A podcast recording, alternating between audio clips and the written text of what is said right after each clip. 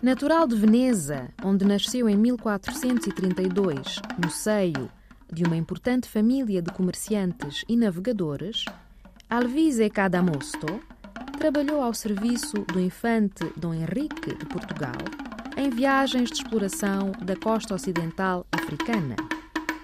Foi o primeiro navegador europeu a chegar a algumas ilhas do arquipélago de Cabo Verde, à foz do rio Gâmbia e ao arquipélago dos Bijagós. Alvise Cadamosto faleceu em 1488 e os relatos das suas viagens foram publicados a título póstumo em Milão.